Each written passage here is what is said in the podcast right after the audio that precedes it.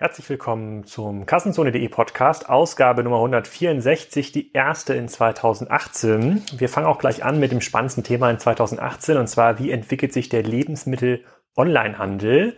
Da habe ich wieder zu Gast, wie im Januar 2017, Udo Kieslich, der war Geschäftsführer von All You Need Fresh und äh, ist nun als freier Berater in diesem Umfeld unterwegs, ist sicherlich einer derjenigen, der sehr, sehr, sehr viel Ahnung hat von dem Markt, alle Marktteilnehmer relativ gut kennt und viele Insights hat. Wir reden über Edeka, Rewe, Aldi, Lidl, was ist da passiert, wer ist reingekommen, wer ist rausgegangen, welche Unternehmen werden in 2018 den Markt so ein bisschen dominieren und bestimmen, was macht Amazon Fresh? Und wann haben wir denn die ersten großen, ähm, die ersten großen Umwälzungen im Lebensmittel-Onlinehandel? Also wann erreichen wir 5%, 10% Anteil am Gesamtumsatz des Lebensmittelhandels? Das sind also die Fragen, die uns in diesem ersten Podcast 2018 beschäftigen.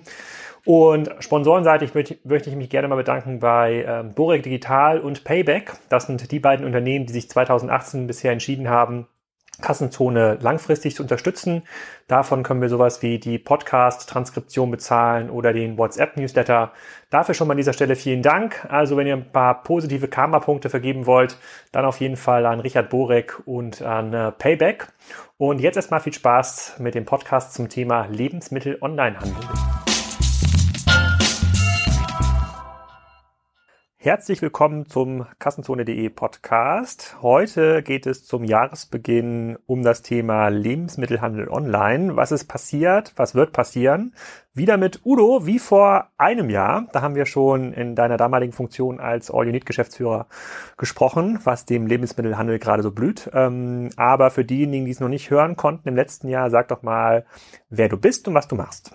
Ja, mein Name ist Udo Kieslich. Ähm, ich bin 40 Jahre alt äh, vor Hintergrund Kaufmann, BWLer und habe die letzten fünf Jahre als Geschäftsführer, als einer der Geschäftsführer von All You Need Fresh äh, in Berlin gearbeitet ähm, und All You Need Fresh war ein Vollsortiment oder ist immer noch ein Vollsortimentanbieter für Online-Lebensmittel und wir liefern in, nach ganz Deutschland. Äh, Schwerpunkt ist sind die Ballungsräume mit äh, ja mit mit Zustellung im Zeitfenster. So, und äh, wir haben halt vor einem Jahr den Podcast gemacht. Genau, ich glaube ungefähr vor einem Jahr und ich glaube, es war 2017 war auf jeden Fall das Jahr, wo das Thema Lebensmittelhandel online in der Diskussion ähm, sehr, sehr präsent geworden ist in allen Medien, mhm. weil das ja ein Markt ist, der je nachdem, wie die Zählweise ist, mit Wein, ohne Wein, irgendwo zwischen 150, 200 Milliarden Euro mhm. ähm, Einzelhandelsumsatz ausmacht. Und da ist jetzt die Frage, okay, wenn das auch nur eins, zwei, drei, vier Prozent online kippt, ja, dann ist das ja auf einmal schon viel größer als Fashion und Consumer Electronics was passiert da, was passiert mit unseren Märkten, wer gewinnt da, was passiert mit Amazon. Da ist eine ganze Menge passiert, darüber reden wir ähm, einmal heute. Ich versuche mal zu rekapitulieren, was wir gelernt haben in unserer Ausgabe vor einem Jahr oder was auch deine Learnings waren. Da hast du gesagt, ähm, die, die Nachfrage nach äh, Lebensmittel-Online-Lieferungen, die ist eigentlich größer als das, was die heutigen Logistikkapazitäten, ähm, also die Lagerkapazitäten eigentlich bewältigen können. Weil Lebensmittelhandel Online ist ja nur dann spannend, wenn man die Ware am gleichen Tag oder direkt am nächsten Tag bekommt, vielleicht noch am übernächsten Tag. Und äh, so ein Lager, äh, auch das All-You-Need-Lager, ist ja, hat eine bestimmte Kapazität, da können irgendwie 1000, 2000, 3000 Lieferungen pro Tag gepackt werden. Und wenn das erfüllt ist, dieses soll, dann verschiebt sich das mögliche Lieferzeitfenster, also wann ich die Bestellung erhalten kann, dann auf den überübernächsten Tag und dann ist es für den Kunden nicht mehr relevant. So und da sind wir so im letzten, in der letzten Ausgabe, im letzten Jahr so abgebrochen, wo wir gesagt haben, na ja, also da wird sich noch eine ganze Menge tun müssen beim Thema Lager, beim Thema äh, letzte Meile, beim Thema Service, damit die inhärente Nachfrage, die der Markt eigentlich schon hat, überhaupt bedient werden kann. Habe ich das richtig zusammengefasst oder ist das Learning? Ja, ähm, also ähm, das ähm, ist vollkommen richtig. Also das ist ein, ein, Phänomen, was sowohl in Deutschland als auch teilweise in, in anderen westlichen Ländern zu beobachten ist, in, in UK zum Beispiel. Ähm, dass normalerweise würde man sagen, man bestellt Montagabend und will Dienstagabend oder Dienstagabend auf Mittwochabend. Aber wenn dann sozusagen die Nachfrage äh, sozusagen sehr groß ist, dann ähm, rutscht das dann, dann ist irgendwann das, die, die sogenannten Slots voll und dann rutscht zum nächsten Tag. Und wenn das dann mehr als 48 Stunden weg ist, dann, äh, dann geht die Conversion im Shop halt deutlich nach unten. Und äh, das kann man sozusagen wunderbar beobachten äh, im Vorweihnachtsgeschäft, da ist es ganz extrem. Ähm, da war das teilweise ein Vorlauf äh, bei allen Anbietern, also ob das jetzt eine Rewe war, eine eine All You Need Fresh, eine Bringmeister, die hatten alle drei, vier, fünf Tage Vorlauf. Das heißt, man musste über eine Woche vorher bestellen, wenn man noch einen Lieferslot äh, zu Weihnachten bekommen wollte. Weihnachten ist sicher immer ein Extremfall, aber auch im Herbst äh, ist das oft so gewesen, dass die Kapazitäten dann äh, voll waren und das hat sich vor allem im Lager abgespielt, im Zentrallager. Und dann macht ja eigentlich in diesem Falle Onlinehandel ja das Angebot gar nicht mehr so viel Sinn. Wenn ich jetzt fünf Tage vorher planen muss, was ich irgendwie bestelle, dann kann ich ja auch zum örtlichen Rewe Edeka oder Aldi mhm. äh, zum, zum Aldi fahren. Ähm, so ein klassisches Abwicklungslager oder das, was All You Need hat, wie, wie viele Pakete pro Tag können, kann man überhaupt umschlagen? Ja, also also die, die großen Orders sind ja, äh, werden also entweder als Paket verschickt oder eben in Boxen als, als Lieferservice. Ähm, jetzt kann man vielleicht mal so äh, bei uns, aber auch bei anderen kann man sozusagen abgeleitet aus den aus der Lieferkostenpolicy und aus den Mindestbestellwerten sagen, dass vielleicht so die Durchschnittsbons so mal als Hausmarke für äh, für die Hörer vielleicht so bei 70 bis 80 Euro brutto liegen. Das heißt, wenn man das rückwärts rechnet und das ein Vollsortiment ist und nicht nur Trockenware, sondern vielleicht auch frische und tiefkühl, reden wir jetzt vielleicht von äh, zwei, drei, vier Boxen. Ja?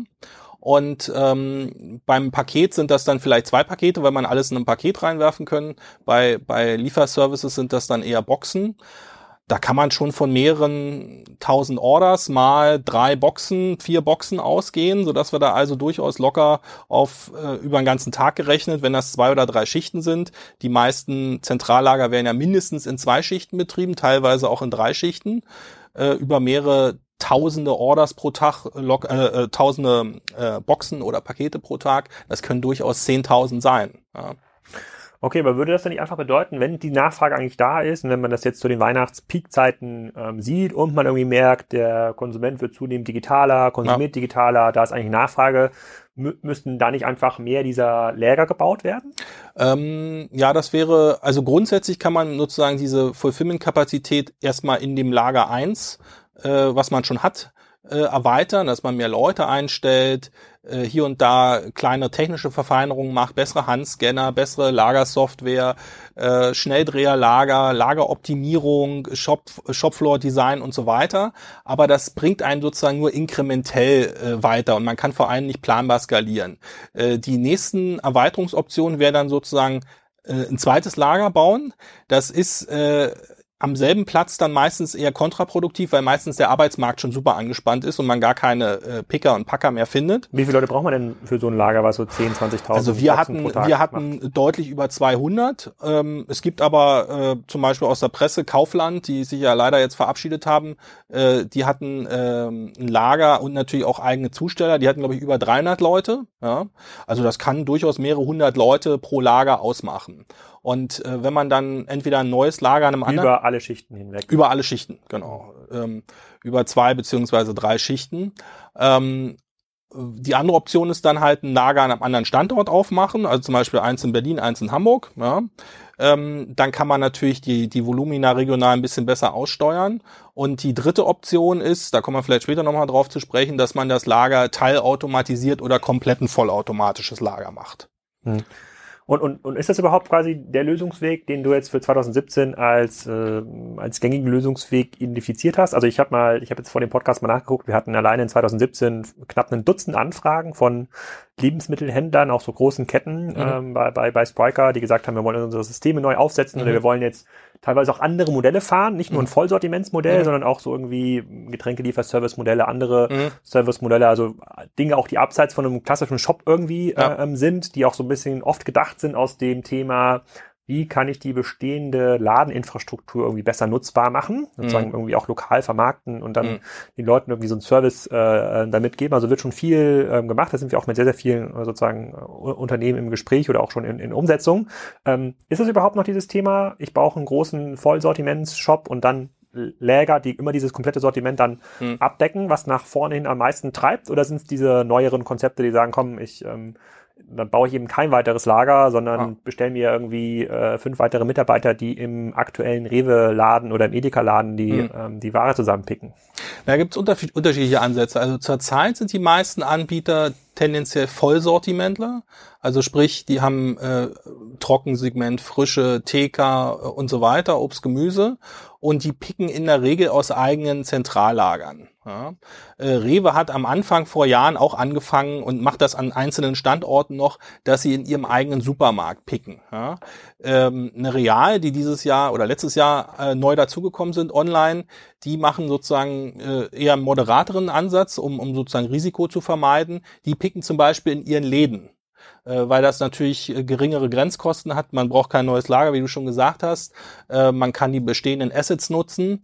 Ähm, also es gibt schon Anbieter, die auch noch den anderen Weg nehmen, speziell wenn man in der Anfangsphase ist. Es gibt auch äh, Anbieter wie zum Beispiel eine Food.de oder jetzt neu im Markt reingekommen, äh, eine GetNow, die gar kein Lager haben, die sozusagen nur ein Frontend zur Verfügung stellen, äh, mit einem Lieferdienst wie einer DHL kooperieren und die dann die Aufträge entgegennehmen und die Bestände dann bei Selgros oder bei Metro ähm, picken lassen, kommissionieren lassen, äh, dort abholen lassen, der DHL übergeben und dann zum Endkunden rüberbringen. Also ich denke mal, da wird es dieses Jahr und vielleicht auch im nächsten Jahr eine gewisse Differenzierung geben zwischen Vollsortimentanbietern mit eigenem Lager versus ähm, Nischenanwendungen, sozusagen nur Getränke oder nur Süßigkeiten oder nur äh, Balkware. Das muss man dann aber sehen, wie sich der Markt sozusagen da differenziert und, und äh, aufstellt.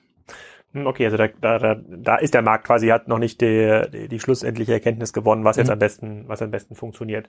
Okay, und dann ist jetzt ja in der, in der Presse ähm, oder in den einschlägigen Medien wird ja auch immer die letzte Meile gerade viel diskutiert. Mhm. Zum einen, weil angeblich die ganzen DHL und Hermes-Fahrzeuge die Innenstadt verstopfen, zum anderen, äh, ähm, weil der, äh, weil dort irgendwie so ein Limit erreicht worden ist, was die gängigen Lieferdienste nicht mehr nicht mehr bewältigen können. Mhm. Geht es auch für den Onlinehandel? Also es gibt jetzt so ein paar äh, Unternehmen, die arbeiten ja teilweise mit einer eigenen Flotte, mhm. also Rewe zum Beispiel. Ähm, ihr habt auch eine eigene Flotte gehabt? Nee, wir hat, ähm, also wir konnten wir konnten sozusagen die Fähigkeiten und Kapazitäten von der DHL nutzen. Also einmal den Paketversand, der ist ja von dem Bottleneck nicht ganz so betroffen, wie man wie, wie die Diskussion verläuft. Und die andere Achse ist sozusagen ein Zustelldienst, ein Lieferdienst in der Innenstadt Stadt. Ähm, da ist es wahrscheinlich eher zu erwarten, weil die eben auch Fahrer suchen händeringend. Ähm, also wir hatten, wir hatten selber noch nicht das Problem. Vielleicht haben wir da auch einen, gute, einen guten Durchgriff oder eine gute Beziehung zu unserer Mutter gehabt damals. Ähm, aber grundsätzlich stellt sich das natürlich für die ähm, Shopbetreiber die Frage, äh, wie will ich die letzte Meile bedienen? Mache ich selber? Mache ich das durch Dritte? Und wenn ich selber mache, ähm, äh, mache ich es vielleicht in jeder Stadt gleich oder mache ich zum Beispiel in Köln so und in Hamburg so? Also die Frage muss dann sozusagen jeder Shopbetreiber beantworten, je nachdem, wie viel Volumen er hat, äh, wie seine Risikoaffinität ist ähm, ob er gleich Vollsortiment hat oder ob er zum Beispiel nur äh, Trockenpakete verteilt, das, das, ähm, das wird sich jetzt auch im Laufe der Zeit zeigen. Die großen Ketten haben zumindestens, also eine, wenn ich zum Beispiel eine Rewe oder eine Bringmeister äh, oder bis vor kurzem eben auch eine Kaufland nehme, die hatten tendenziell eigene Flotten komplett.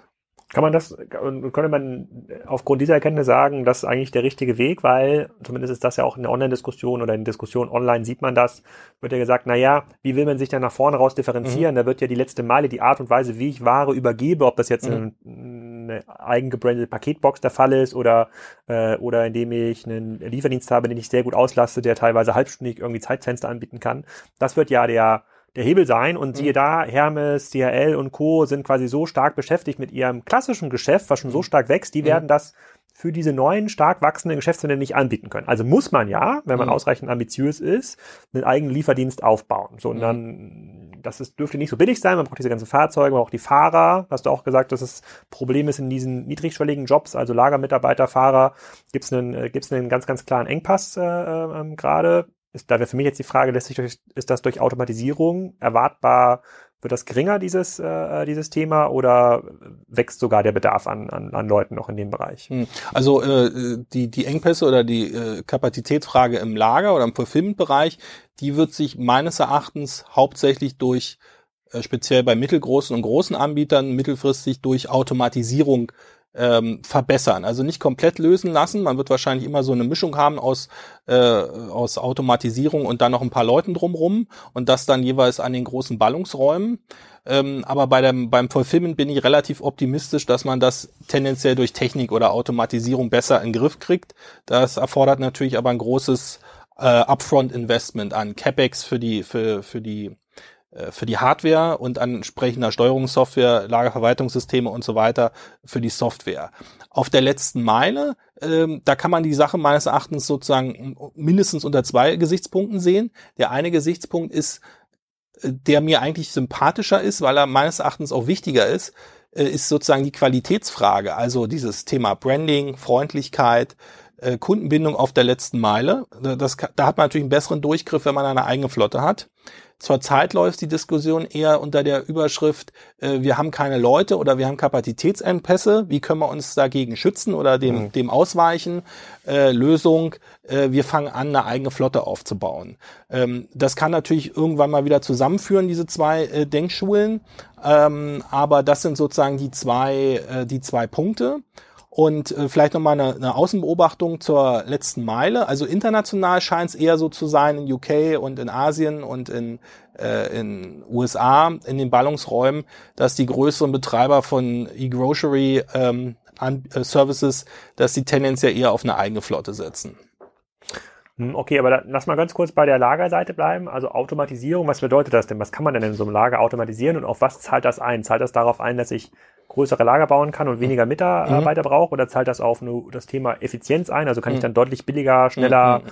abwickeln mhm. und kann irgendwie eine höhere Ausschöpfung im, im Lager erreichen? Ja, also ähm, muss man immer sozusagen auf das jeweilige Geschäftsmodell gucken. Wenn ich zum Beispiel äh, einen reinen Trockenversand habe, also nur, ja, weiß ich nicht, äh, Vorratskäufe, äh, Kekse, Pasta, Nudeln, Süßigkeiten und so weiter, äh, oder ob ich sozusagen auch Obst, Gemüse, TK und so weiter habe. Ähm, bei einer Automatisierung, da gibt es eben verschiedene Lösungen. Ähm, die Vorteile sind halt meistens braucht man deutlich weniger Fläche. Äh, man kann in die Höhe bauen. Man muss sich das wie so einen großen Schuhkarton vorstellen, wo dann die ganzen, die ganzen Boxen drin stehen, mit der, mit dem Tomatenmark, mit der Getränkekiste von mir aus. Und dann äh, laufen die Leute sozusagen nicht mehr zu den, zur Ware, sondern das Prinzip heißt Ware zum Mann. Äh, sozusagen über Software wird dann äh, für Uschi Blum eine, eine Order zusammengestellt und die hat dann zweimal Tomatenmark, dreimal Nudeln und so weiter und dann kommt die Box aus dem Lager angefahren zu dem Picker. Der Picker nimmt zweimal Tomatenmark raus und macht weiter. Äh, und man braucht da sozusagen deutlich weniger äh, Mitarbeiter. Und vor allem, man kann, äh, die Mitarbeiter sind deutlich produktiver. Also das lässt sich jetzt schwer in eine, eine, harte, belastbare Zahl übersetzen, aber es kann durchaus sein, drei, vier, fünfmal produktiver. Das heißt, man braucht weniger Platz, man braucht weniger Mitarbeiter, die man ohnehin schwer findet. Äh, man kann relativ sicher skalieren und man hat tendenziell auch eine bessere Qualität, weil die Systeme natürlich deutlich weniger fehleranfällig sind. Also die, äh, die Qualität des Endprodukts, weniger Pickfehler, äh, weniger Fehlpicks, weniger Minderpicks ist deutlich besser. Sodass ähm, man also je nach Segment zum Beispiel nur trocken automatisiert oder wenn man eine ganz große Lösung sucht, zum Beispiel Ocado hat sowas, wahrscheinlich wird eine Rewe äh, dieses Jahr auch sowas live nehmen, die werden dann auch äh, sozusagen nicht nur trocken automatisieren, sondern vielleicht auch äh, frische Artikel und Obst, Gemüse oder vielleicht sogar TK. Und dann kann man natürlich auf derselben Fläche oder auf deutlich weniger Fläche viel, viel mehr ähm, Pieces oder Warenstücke pro pro Stunde bearbeiten und damit wieder mehr Orders. Und da kommen wir wieder zu dem, zu dem Eingangsbeispiel, was du ge gesagt hast. Man hat also viel mehr Lieferslots für den nächsten Tag zur Verfügung und kann damit natürlich viel mehr Umsatz abdecken und die Nachfrage viel besser befriedigen. Und, und du hast jetzt gerade gemeint, sozusagen Rewe kommt damit vielleicht in diesem Jahr. Also gibt es schon Unternehmen äh, in Deutschland, die schon mal sowas haben oder wird das gerade erst gebaut? Ja, also es gibt, äh, ähm, also in Europa gibt es schon eine Reihe von Unternehmen, die in unterschiedlicher Form von unterschiedlichen Anbietern Automatisierungstechnik nutzen. Ich gebe mal ein Beispiel. In Spanien gibt es einen äh, Online-Supermarktanbieter To Dispenser.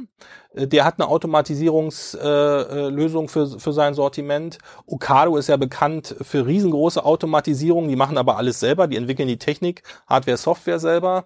Ähm, Rewe wird jetzt, haben sie selber auch gesagt, im, im, in der ersten Jahreshälfte wohl in der Nähe von Köln Automatisierungslager in Betrieb nehmen. Das haben sie sozusagen am Markt eingekauft. Äh, ich meine auch der, der Betreiber von dem Shop von Alnatura beziehungsweise Gomondo, ich glaube, das ist die Delticom, dass die irgendwo in äh, Norddeutschland ein automatisiertes Lager haben. Also es gibt schon ähm, in Europa und in Deutschland speziell ab einer be bestimmten Größe ähm, Lager, die nicht sozusagen B2B oder auf Palettenware sind, sondern sozusagen richtig auf, den, auf die einzelnen Warenstücke äh, für den Endkunden kommissionieren. Und je größer die Geschäftsmodelle werden und die Umsätze, desto eher lohnt sich das natürlich. Okay, da sagst du, erwartet uns quasi in Deutschland 2018 zum ersten Mal, dass sozusagen ein, zwei Anbieter auch mal sowas aufbauen. Und, genau. ähm, und profitiert dann jetzt, angenommen, Köln, äh, Rewe baut jetzt sowas in Köln auf, ah. profitiert dann jetzt nur die Lieferregion Köln davon oder lässt sich das auch überregional nutzen? Naja, ähm, also grundsätzlich kann man ja unterscheiden, dass man sagt, äh, das hängt jetzt so ein bisschen von der Firmenpolicy ab, ob die jetzt nur Lieferdienst machen oder ob sie auch Paket anbieten. Theoretisch könnten sie auch äh, parallel Pakete verpacken. Wenn sie Pakete verpacken, können sie das ganze Bundesgebiet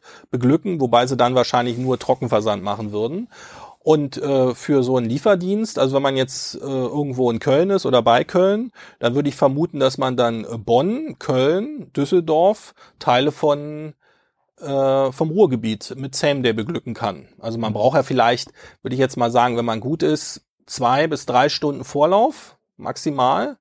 Das heißt, wenn man 14 Uhr ein Cut-off setzt und man ist 16 Uhr fertig und fährt dann 16 Uhr los oder übergibt das der DHL um 17 Uhr, je nachdem, dann könnte der Kunde das um 18 Uhr schon haben.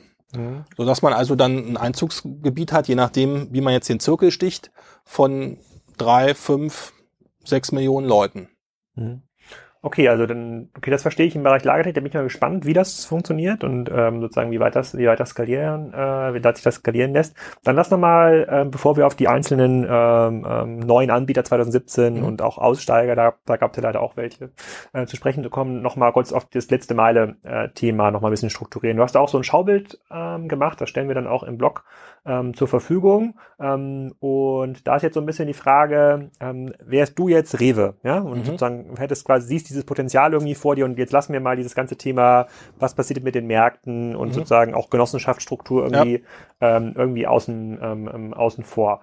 Ähm, und wir gehen erstmal davon aus, wir kommen eigentlich raus aus dieser, aus diesem Paketzyklus. Also ich glaube, das Paket und die, diese Art der Zustellung, das funktioniert eigentlich für Lebensmittel gar nicht so, weil das, also, das ist, ähm, das funktioniert irgendwie für so, so, so Plankäufe, ne, sozusagen Amazon-Produkte, funktioniert ja, irgendwie ja. super. Für Lebensmittel kann ich mir das eigentlich schwer vorstellen, auch was das ganze Thema Nachhaltigkeit irgendwie angeht. Ja. So, das heißt, da sind wir automatisch bei so einem Lieferdienstprinzip. So.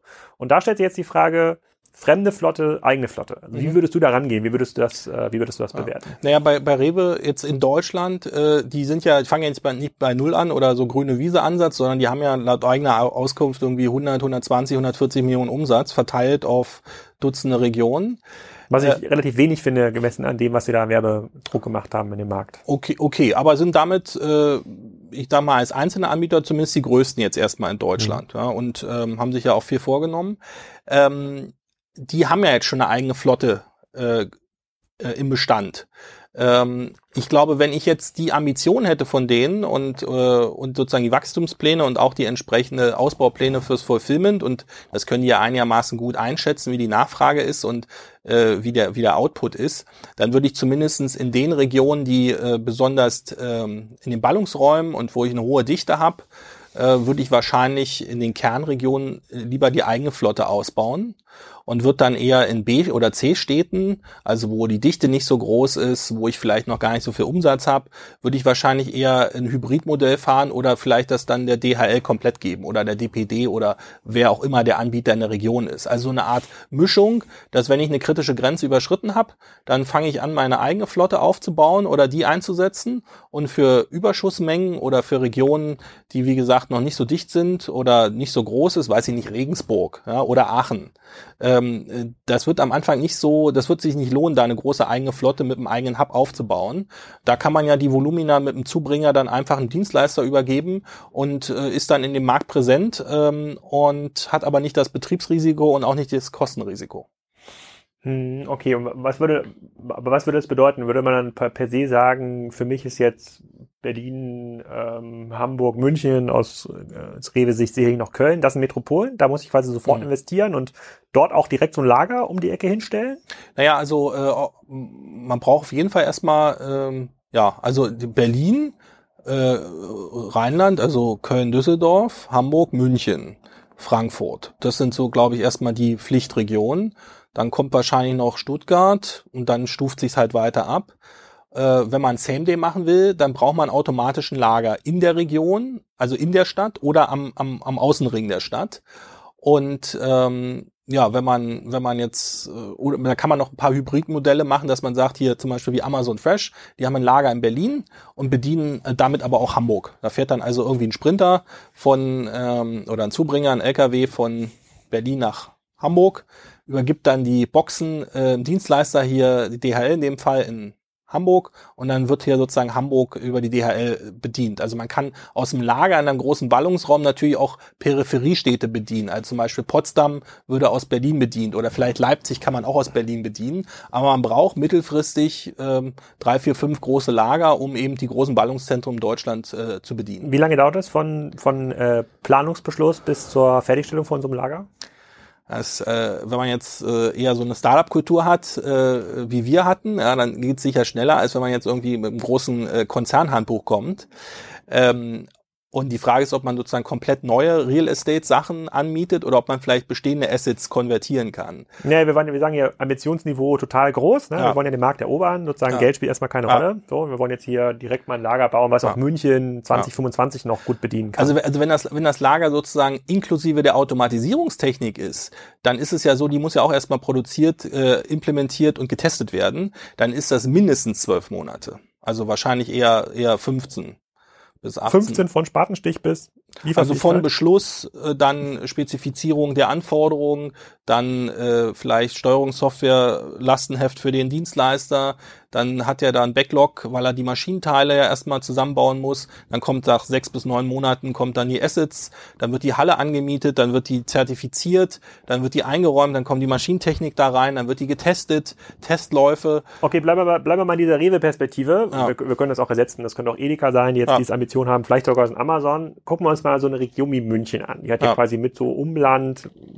drei Millionen. zwei bis drei Millionen Einwohner. So, und jetzt gehen wir davon aus, nicht jeder kauft jeden Tag, sondern ja. äh, dort erwarten wir bis 2025 eine Online-Lebensmitteldurchdringung von 20 Prozent, würde ich jetzt mal sagen. Ich weiß nicht, ob das jetzt äh, total Hannebüchen ist, aber äh, ähm, dort ist, glaube ich, mal ausgerechnet. Ich, ich, ich, hätte, ich hätte jetzt vermutet, dass mittelfristig vor allem in den Ballungsräumen irgendwann mal die 10 Prozent Grenze erreicht wird und dann als Zwischenschritt halt 5. Ja. Okay, aber sagen wir mal 10. Sagen wir mal ja, 10 zum einen berechnen. 20, 10, 3 Millionen, 10 Prozent von 3 Millionen sind ja 300.000 äh, Lebensmittel-Onlinehandel-affine Kunden, ja. nennen wir sie mal, die mindestens einmal die die Woche, wahrscheinlich ja. zweimal die Woche bestellen. Ich würde ich würd sagen, äh, ein, ein, guter Benchmark wäre jetzt auch mit Blick auf äh, UK, ähm, weil wie gesagt, die Orders müssen recht groß sein und die Haushalte sind tendenziell auch etwas größer. Ich würde mal sagen, so als Proxy vielleicht zweimal im Monat. Zweimal im Monat nur? Okay, schon, schon ganz ordentlich. Zweimal im Monat 80 Euro. 600.000 Bestellungen im Monat, das heißt 20.000 äh, Bestellungen pro Tag muss so ein Lager abwickeln können in München 2025. Das ist ja gar nicht so viel, oder? Mal drei, drei vier Boxen.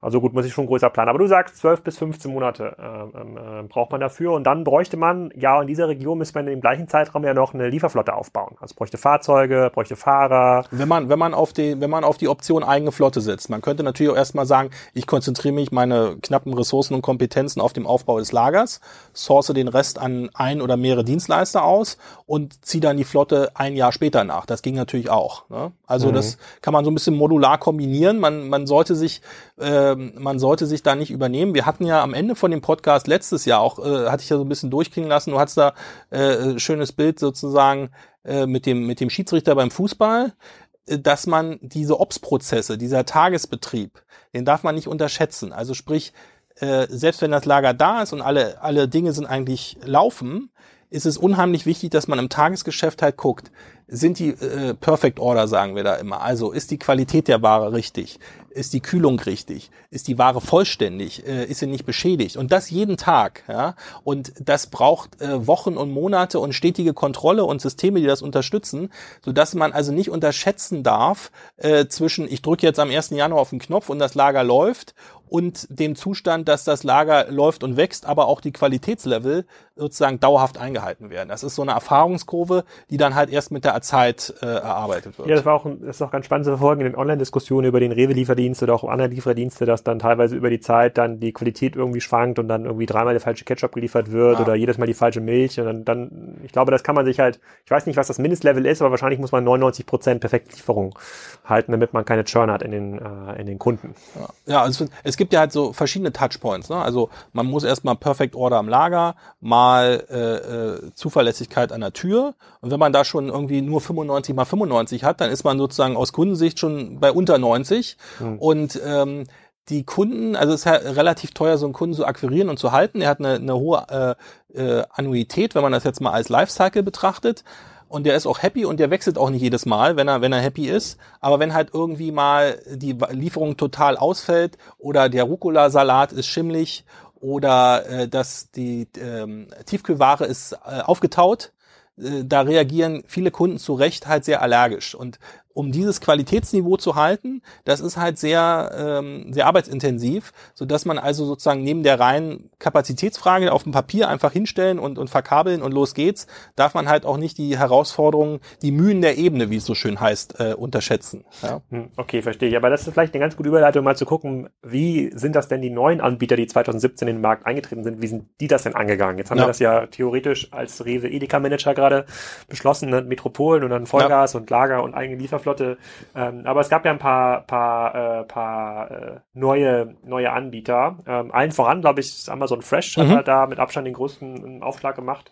Ähm, wie schätzt du das ein? Also wie sind die, haben die das gut gemacht? Haben die schlecht gemacht? Ich glaube, wir sind jetzt haben jetzt in Berlin angefangen? Ich bin nicht, oder München? Ich bin nicht ganz sicher. Wo haben Sie angefangen? also Sie haben äh, jetzt sozusagen, wenn wir jetzt mal die nationale Flagge äh, in, in Wind halten, dann haben Sie in mit Amazon Fresh, die hatten ja noch äh, Prime und äh, natürlich das normale Amazon-Angebot als sozusagen E-Food-Angebot ähm, Amazon Fresh in, in Berlin angefangen. Es war, glaube ich, im Frühjahr letzten Jahres.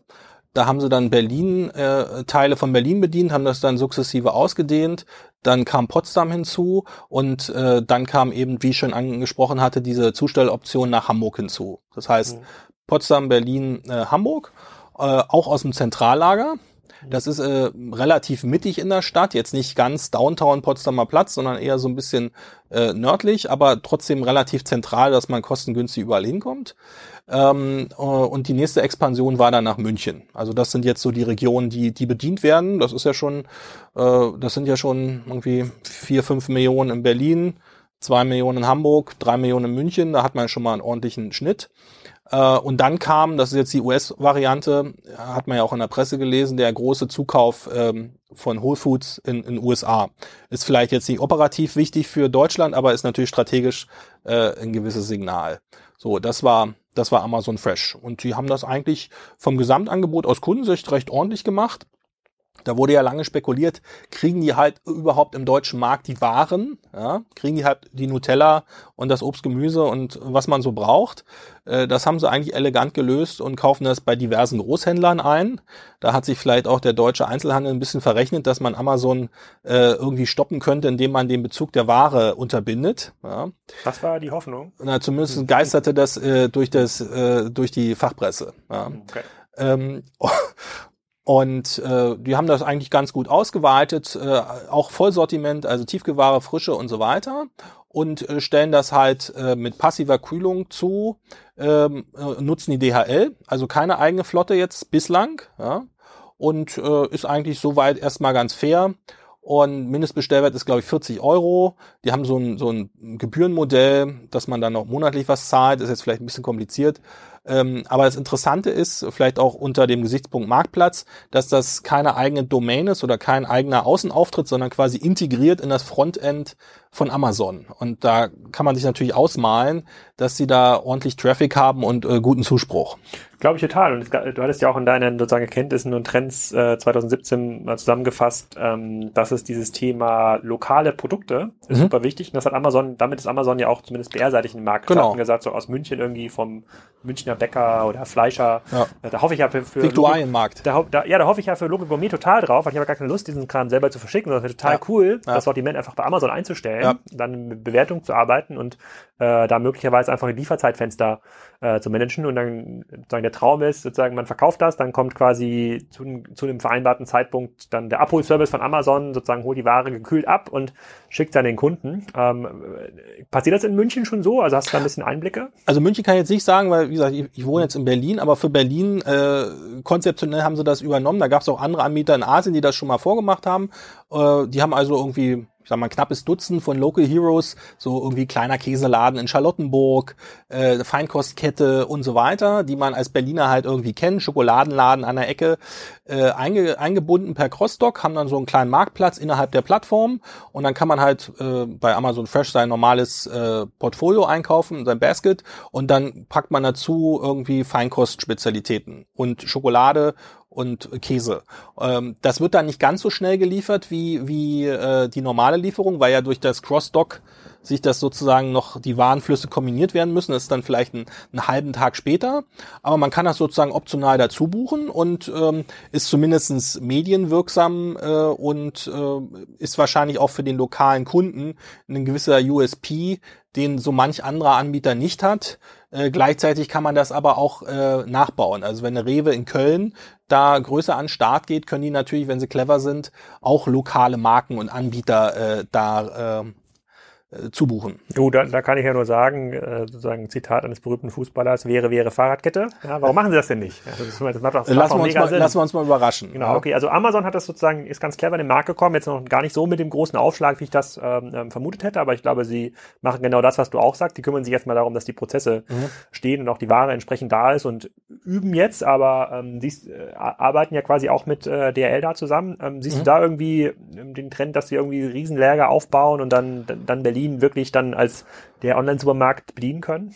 Ähm, also die haben ein klein, die haben ein kleineres Lager äh, für dieses Prime Now am Kurfürstendamm. Das macht aber irgendwie in, in anderthalb oder zwei Jahren zu, weil, weil das irgendwie eine andere Nutzung erfährt. Dann haben sie dieses, dieses mittelgroße Lager, jetzt noch ohne Automatisierung, soweit man weiß, äh, im, im Norden von Berlin also da liegen mir jetzt keine spezielleren Kenntnisse vor, aber ich würde sagen, wenn die wollen, äh, an Kompetenzen und an Geld mangelt es denen jetzt nicht. Ja, ich glaube jetzt nur die Frage, wie schnell sie da voranschreiten wollen und äh, ob sie da gleich auf eine größere Automatisierung setzen. Ähm, ja, also äh, da, da ist schwer, da eine strategische Einschätzung zu, zu, zu treffen. Ich glaube, die haben jetzt erstmal Berlin und München und Hamburg besetzt und wie du gesagt hast, äh, verbessern jetzt erstmal die Prozesse und gucken, wie die Reaktion ist und haben jetzt im Prinzip alle Optionen, um das sozusagen weiter auszubauen. Wie schnell sie das jetzt machen, in welcher Form, da können wir uns ja wahrscheinlich äh, überraschen lassen dieses Jahr. Genau, ich glaube, das hängt auch ein bisschen mit den Learnings mit Whole Food zusammen in den USA. Das, da sprechen wir quasi im zweiten Teil des Podcasts äh, nochmal im Detail, ähm, Detail drüber. Da sammeln die jetzt ja auch erstmal die ganzen Learnings und ähm, da gibt es, glaube ich, auch die eine oder andere Handelskette, die man günstig übernehmen kann äh, mhm. in Deutschland in den, nächsten, in, den, in den nächsten Jahren. Wer ist noch neu dazugekommen 2017? Ähm, ja, also wie gesagt, äh, Amazon Fresh grundsätzlich. Ähm, Real ähm, hat äh, sozusagen in der zweiten Jahreshälfte angefangen. Ähm, die hatten ja vielleicht nochmal zur Historie, die hatten ja im Non-Food-Bereich Hitmeister gekauft, auch Marktplatz, ja. Haben das sozusagen da ein ganz pfiffiges Team mit dem Gerald Schönbucher dazu gekauft, auch äh, auf der IT-Seite gut, mhm. äh, äh, gut Kompetenz dazu gekauft, haben das dann umgebrandet, wenn ich mich recht erinnere, Richtung real.de und haben jetzt eine ganz, technisch zumindest eine ganz vorzeigbare äh, Homepage äh, für Non-Food und eben auch für Food. Das ist natürlich sozusagen unter Traffic-Gesichtspunkten, unter Co-Login äh, ganz charmant. Und ähm, die lassen eben aus ihren Standorten, hau hauptsächlich in den größeren Ballungsräumen, also im, im Ruhrgebiet, in, in, München, in Berlin, äh, gibt man halt seine Postleitzahl ein und dann kann man halt ganz normal wie im Amazon-Shop seine Order platzieren, dann wird die im, äh, im Gegensatz zu manch anderen eben im Laden gepickt. Dann übergeben die die wahrscheinlich mittags der DHL und dann ähm, fährt die DHL, ähnlich wie bei All You Need Fresh, dann die Lieferung an die Tür. Das ist sozusagen ein bisschen ähm, weniger Risiko, vor allem operativ und finanziell, aber die haben halt die Möglichkeit, äh, auf der IT-Seite schon mal äh, Fortschritte zu machen und äh, die haben jetzt überhaupt erstmal einen Chip im Spiel. Also die haben dann auch Möglichkeiten, mhm. entweder ein eigenes Lager aufzubauen oder später auf Automatisierung zu setzen. Aber es ist natürlich weniger kostenintensiv als vielleicht äh, äh, Totalangriff. Ja. ja. Gab es noch neuere Sachen? Du hattest, äh, es gab ein bisschen was von Zoo Plus, aber das ist eher sozusagen in, Ja, in deren die- Segmentbereich. Genau. Die haben, die haben ja vor einem Jahr oder vielleicht zwar 15 Monaten mal den Testballon gestartet, ähm, im Food-Bereich was zu machen. Äh, Bitiba heißt der Brand oder der Shop. Mhm. Ähm, ist, glaube ich, noch äh, ein kleinerer Millionenbereich als Umsatz. Das sind äh, nur Trockenartikel und nur Paketversand. Aber da könnte ich mir vorstellen, dass aber da auch äh, äh, Lebensmittel quasi für Menschen oder nur für Ja, ja. Tiere? Nee, also die verkaufen auch Hundefutter in Ja. ihrem Shop, äh, also ein bisschen äh, Cross-Selling, ja. Äh, aber so irgendwie Konserven, Nudeln, Süßigkeiten, äh, Wasser, Milch, Saft, sowas. Aber nur trocken und nur Paket. Das wird aus Deutschland verschickt, irgendwo aus Thüringen, ja. Ähm, aber ich glaube, das machen die auch erstmal nur, um Erfahrung und äh, Tests zu sammeln. Ähm, den könnte ich eine ganze Menge zutrauen, weil die natürlich unheimlich viel günstigen Traffic über ihre Plattform bekommen. Die haben un eine unternehmerische Kultur, würde ich jetzt mal unterstellen. Und die haben natürlich auch die IT-Ressourcen, da entsprechend einen Shop auf die Beine zu stellen, wenn sie es wollen. Und die haben ja bekanntlich auch Lager in ganz Europa, also Polen zum Beispiel. Und wenn das für die wirtschaftlich sinnvoll ist und die das wollen, dann könnten die natürlich aus Polen oder aus äh, anderen Standorten diesen Paketversand mit, mit Lebensmitteln aufs flache Land durchaus forcieren. Aber das ist, wie gesagt, so ein bisschen ähm, eine Wildcard. Okay, und dann, dann ist ja, gab es ja noch zwei traurige äh, Phänomene im letzten Jahr oder zwei traurige Events. Äh, wir haben sozusagen Lidl und Kaufland haben sich zumindest äh, teilweise verabschiedet aus dem Ja. aus dem Lebensmittelhandel. Ähm, wenn ich da mich so umschaue, so in meinem Freundes- und Bekanntenkreis äh, sozusagen ist ist das ist das eindeutige Echo sowas wie sozusagen oh mein Gott wie doof ja wie kann man da wie kann man wie kann man quasi in so einem krassen Wachstumsmarkt und sozusagen in so einem strategischen Ja. äh, in so einem strategischen Bereich sagen, nee, lohnt sich nicht. Äh, wir konzentrieren uns auf die Läden und machen jetzt neue Pakette, Pakettfarben in, in, in den Laden. Wie, wie schätzt du als Experte das irgendwie ein? Steckt da mehr dahinter? Naja, ähm, die hatten, also wenn man jetzt den Vorlauf, äh, die waren 14 Monate live. Also die hatten vielleicht nochmal für unsere Kaufland oder Lidl? Äh, Lidl Kaufland, ist ja so, Kaufland. Lidl ist ble bleibt ja live, aber macht halt kein Lebensmittel Genau, mehr. genau. Also äh, ich, ich rede jetzt über den äh, Lieferservice von Kaufland. Bei Lidl gab es auch ein paar Optionen und Ideen, aber die, die wurden ja ganz schnell eingestampft. Also die waren, wie gesagt, im Rückblick 14 Monate live. Die hatten ein Lager am, in der südlichsten Ecke von Berlin, ähm, was sie sozusagen genutzt haben, ein Zentrallager für den Berliner Markt, auch mit eigener Flotte und waren da eigentlich auch äh, ganz gut unterwegs. Ähm, haben eigentlich auch einen ganz ordentlichen Shop gehabt. Der hatte sicher hier und da noch ein paar Kinderkrankheiten und ein paar Defizite, aber grundsätzlich war das ein ganz ordentliches Gesamtangebot. Und ähm, ja, und dann hat sich das, glaube ich, jetzt aus, aus der Ferne beobachtet, so ein bisschen äh, so ein Tod auf Raten, ja, über die letzten zwölf Monate, dass irgendwie bei plus minus vor zwölf Monaten, glaube ich, der, ähm, der CEO von Lidl gegangen wurde oder man er wurde gekündigt. Dann ist, ist das Team da drunter, ein paar Köpfe sind dann gegangen oder wurden gegangen. Und zum Schluss äh, stand dann in der Fachpresse, ja, Kaufland wird ein bisschen umstrukturiert und die haben vielleicht im Deutschlandgeschäft auch äh, mehr Probleme als in lieb ist. Und deswegen gibt's nicht mehr dieses finanzielle Backing. Und dann irgendwann am 10. Dezember kam dann die News, dass man Presseerklärung, ja, äh, dass äh, man den Service zum 23.12. in Berlin einstellt. Und dazu muss man vielleicht noch wissen, äh, ist jetzt auch kein Geheimnis, dass sozusagen parallel ja Lager mit, mit entsprechender Ausstattung schon in Frankfurt und in Hamburg angemietet und eingerichtet wurden, sodass also man nicht nur einen Rückzug de facto aus Berlin vorgenommen hat, sondern man hatte also viel größere Pläne äh, und das wurde also sozusagen komplett eingestampft, ähm, wie man das jetzt strategisch bewertet und ob das jetzt die Bedürfnisse des 21. Jahrhunderts äh, bedient, das sei mal Ja, dahingestellt. da, da müssen wir gar nicht drum reden. Das ist sozusagen unfassbar dumm. Also das ist sozusagen reine Legacy, äh, reine Legacy-Entscheidung der der Lidl, der Lidl-Geschäftsführung. Aber ich glaube, die betroffenen Leute, die auch bei Lidl Kaufmann da, Kaufland dort äh, sozusagen verstehen, wie der Markt tickt, ich glaube, die haben auch die Hände über den Kopf. Also ist, ich, ich glaube, da muss man nicht drum reden. Das wird, das wird so eine Entscheidung sein, wie damals äh, Mediamarkt hatte sich ja mit Media Online 2008 auch zurückgezogen aus dem aus dem Markt, weil sie gesagt haben, das macht keinen Sinn, mussten dann teuer wieder einsteigen Ah. 2012 mit äh, Mediamarkt.de. Das, Ah. das ist relativ ähnlich und es ist traurig, dass sich das wieder, ähm, das ist traurig, dass sich das wiederholt. Aber ähm, wir, gut, wir machen jetzt keine ähnliche Beobachtung bei Rewe, aber bei Rewe hatte man zumindest auch jetzt äh, durch den durch den CEO-Wechsel zumindest so ein bisschen auch einen Wechsel äh, im, im Fokus, auch in dem im, im Storytelling nach außen, wo gesagt wurde, ja, wir investieren nicht mehr so stark in digital, sondern eigentlich in unsere bisherigen Assets. Wir müssen die Läden irgendwie mhm. stärker machen, was zwar richtig ist, sozusagen aus dieser Genossenschaftsperspektive, also quasi die einzelnen Händler von Rewe werden, ja.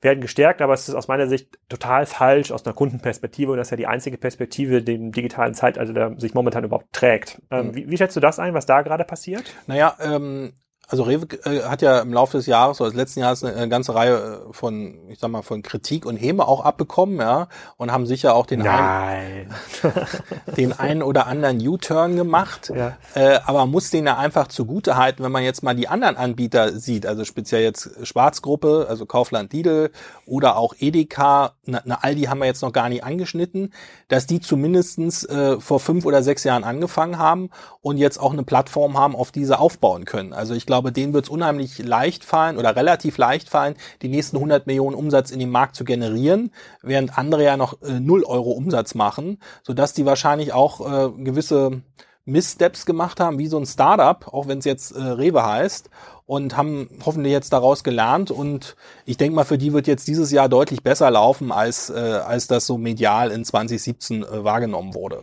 Ja. Ja, weiß ich gar nicht, aber wie, wie kann es denn besser laufen für Rewe? Das eine, also muss, müssen die quasi mehr tun im Bereich Lieferservice, also eigene Flotte aufbauen, müssen irgendwie cleverer sein, was das ganze mhm. Thema äh, Bestellen angeht. Ich meine, der Shop sieht so aus wie von 2005. Ja? Sozusagen, es ist halt, man kommt auf die Webseite, mhm. auf die Startseite, wenn man nicht eingeloggt ja. ist und dann sieht man irgendwie Butter und Wein, wo ich denke, das, das kann ja, das kann, das kann ja nicht der Ernst ja. sein, wie, wie also heute online einkaufen. Der, der Shop hat sich ja hier und da noch äh, äh bei der UX, bei Featuren, ähm, auch bei der Shop-Logik, ja, bei der Recommendation Engine und so weiter noch Luft nach oben. Ähm, ähm, aber ich denke mal vor allem mit dem neuen Lager, mit dieser, mit diesem Riesenlager, was sie da in, äh, bei Köln wahrscheinlich eröffnen werden, ähm, da werden die schon einen großen Sprung bei der Kapazität machen, bei der Qualität. Und das Schöne ist ja, wenn die dann erstmal das äh, ins Laufen gebracht haben und das auch halbwegs funktioniert, so wie sie es vorstellen, dann sinken ja erstmal bei denen massiv die Stückkosten und damit auch die Verluste. Und äh, dann haben sie natürlich ein Service-Level in der Region, das was eigentlich keiner bietet. Weil man darf ja nicht vergessen, äh, in vielen Ballungsräumen, und da würde ich jetzt mal das Rheinland dazuzählen, sind ja die meisten Anbieter fast gar nicht tätig. Also eine Bringmeister ist nur in München und in Berlin. Eine Amazon Fresh ist da auch nicht tätig. Ähm, so, also das heißt, man ist da sozusagen der Platzhirsch. Ja? Und wenn man dann das Lager gut betreibt und die Waren sind ja per se gut und man hat ein einigermaßen faires Rewe-Pricing, dann sehe ich da jetzt keinen Grund, warum die nicht sozusagen äh, da gut aus der Kurve kommen sollten. Zahlen die noch viel drauf pro Bestellung aus deiner Sicht? Also ich denke ja. Also solange sie ähm, also vielleicht, ähm, ja, ich würde sagen, die zahlen noch drauf, äh, schreiben ja auch Verluste und sagen das ja auch, aber ich glaube, die haben damit sozusagen einen Weg geöffnet, wie sie zumindestens beim Thema äh, Stückkosten und Picking im Lager äh, einen deutlichen Schritt vorankommen. Hm, okay. Dann fehlen uns ja noch zwei Anbieter, äh, sozusagen auf der großen Karte der deutschen äh, mhm. Lebensmittelhändler. Ähm, das eine ist äh, Edeka, da hattest du Bringmeister schon ein bisschen mhm. angesprochen, mhm. und das andere ist Aldi. Sozusagen, siehst du da hast, gab es da viel Bewegung in 2017? Mhm. Erwartest du von einem der beiden was in 2018? Naja, also äh, äh, Edeka Bringmeister, das hatten wir ja äh, letztes Jahr so ein bisschen angeschnitten. Da hat sich ja jetzt diese Transaktion materialisiert, dass nun endlich die Assets äh, von Tengelmann rüberkamen ähm, zur mhm. Edeka-Gruppe unter anderem, inklusive Bringmeister. Äh, Bringmeister nochmal für die Zuhörerschaft ist sozusagen in München und in Berlin aktiv mit einem Zentrallager. Das wurde dann entsprechend umgebrandet. Äh, da leuchtet jetzt also äh, Edeka und auch das entsprechende Produktportfolio ist größtenteils von Edeka. Ähm, ich denke mal, damit haben sie jetzt erstmal eine kleine Plattform, mit der sie arbeiten können. Ähm, man muss, glaube ich, fairerweise sagen, dass äh, zumindest in der Vergangenheit die Begeisterung im Hause Edeka für äh, E-Grocery oder E-Commerce jetzt nicht sehr ausgeprägt war. Ähm, wie sich das dann zukünftig niederschlägt, muss man mal sehen, aber die haben jetzt zumindest erstmal mhm. ein Asset, äh, mit dem sie arbeiten können. Und was vielleicht ganz interessant ist, ähm, halte ich auch für einen, einen guten Move. Ähm, die hatten sich ja zusätzlich noch als Berater den ehemaligen Chef von, äh, den CEO von Le Shop dazu ja. geholt. Ja. Äh, jetzt vor ein paar Wochen wurde das verkündet. Ähm, der wird da sicher auch seine Kenntnisse gut zur Verfügung stellen, damit das ja. sozusagen etwas äh, besser in die richtige Richtung läuft. So, und den Rest muss man sehen. Ähm, ob die jetzt in neue Märkte noch reingehen, also Frankfurt oder Köln oder Hamburg, würde ich jetzt nicht erwarten, ist zumindest nicht angekündigt. Ob sie jetzt ein vollautomatisiertes Lager aufmachen, wäre ich jetzt auch überrascht. Ähm, aber muss man sehen. Ja? So, und Aldi, äh, Aldi Nord, Aldi Süd hat jetzt in Deutschland äh, nix, äh, die haben irgendwie Aldi Photoshop. In England verkaufen sie Wein, also da haben sie so ein bisschen Ahnung, wie man einen Shop betreibt, jetzt vielleicht einen einfachen Shop äh, und wie die äh, Economics bei Wein sind. Aber ich kann jetzt noch nicht sehen, dass die ähm, in Westeuropa oder in, in Deutschland eine größere Ambition haben. Ähm, haben aber natürlich gute Voraussetzungen. Ja, haben super Einkaufskonditionen, haben einen bekannten Brand, hätten wahrscheinlich auch guten Traffic. Also wenn die mal einen Testballon steigen lassen wollen würden, wären die sicher ein Kandidat, äh, um mal in einer bestimmten Region, vielleicht nur für Trocken äh, oder für ein kleines Vollsortiment, ähm, mal einen Versuch zu starten. Kann man bei Aldi online, online einkaufen? Haben die einen Online-Shop? Also jetzt also in UK die, haben sie einen Weinshop, aber, aber für die für die für die für die Non-Food-Sortimente haben sie ähnlich. Lidl also macht glaub, ja Lidl macht ja ein paar hundert Millionen Euro Umsatz auch mit den Non-Food-Sachen. Ja. Haben sie auf irgendeiner Konferenz. Also die, die also haben die haben diverse Services, glaube ich, auf ihrer Seite, so Foto, Reiseservice und, mhm. und so eben Non-Food-Sachen aber nix, vielleicht auch ein paar Kochrezepte. Ah, ich sehe, man kann die, man kann die Prospekte runterladen, ja. aber ähm, zeitgemäß. Ach nee, man braucht den Adobe Flash Player. Okay, doch nicht so zeitgemäß. ähm, aber die haben, aber die haben zumindestens, äh, äh, die haben jetzt aber noch kein Projekt gestartet, was sie dann wieder komplett eingestampft haben. Also ähm, das wäre vielleicht auch mal ein Blick auf 2018, dass vor ein paar Jahren waren eigentlich alle Anbieter so auf einer ähnlichen Höhe, entweder von dem Umsatz oder von den Voraussetzungen her. Jetzt hat sich das Feld doch so ein bisschen differenziert. Es gibt die einen, die gar nichts haben oder die eine Rolle rückwärts gemacht haben. Also Aldi hat gar nichts, ähm, Schwarzgruppe macht eine Rolle rückwärts, also, Rewe, stabil. Edeka äh, fängt von kleiner äh, Flamme an. Ja. Und Rewe hat äh, zusammen mit der Amazon Fresh eigentlich erstmal eine gute Voraussetzung. So. Und da muss man dann sehen, äh, je nachdem, wie die finanziellen Ressourcen sind und vor allem auch, wie das Mindset in den jeweiligen Führungsetagen ist, mhm. äh, in, in welche Richtung sich das bewegt.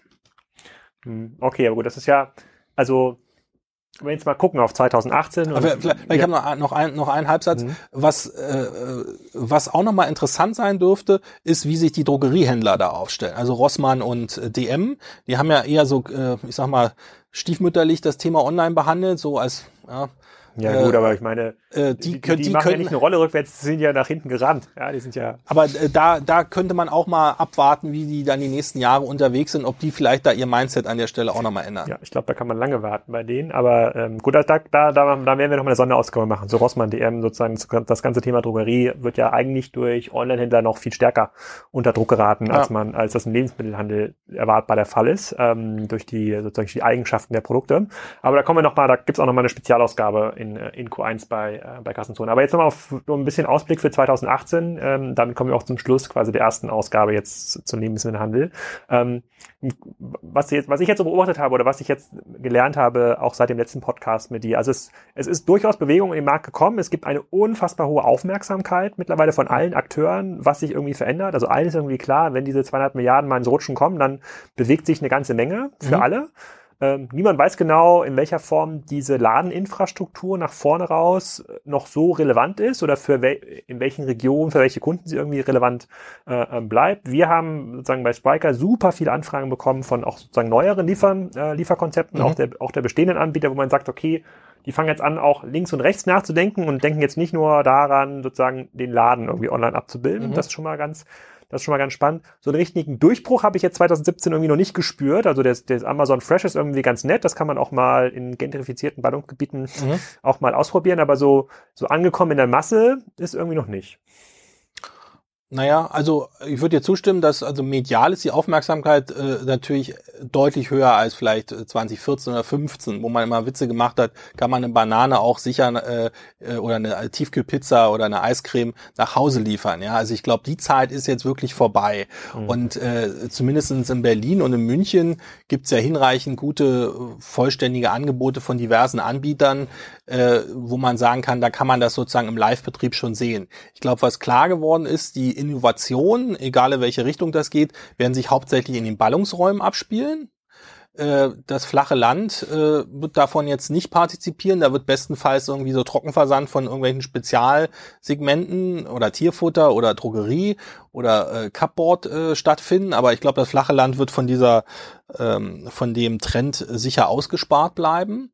Ähm, und wie es dann weitergeht, hängt halt wirklich stark davon ab, äh, ob man eben auch die Kapazitäten bereitstellt und ob die jeweiligen Anbieter auch eine Mittelfriststrategie haben, dass sie sagen, es ist jetzt, dass sie verstehen, ich kann jetzt nicht innerhalb von einem Jahr Break-Even sein, sondern ich bin wahrscheinlich drei, vier, fünf Jahre dabei, Dutzende von Millionen an EBIT-Losses zu produzieren und baue mir damit, um das schöne Stichwort zu bemühen, Kompetenzen auf, entweder intern oder ich kaufe sie dazu, weil ich weiß, ich komme da sozusagen mittelfristig äh, um die Digitalisierung gar nicht drumherum.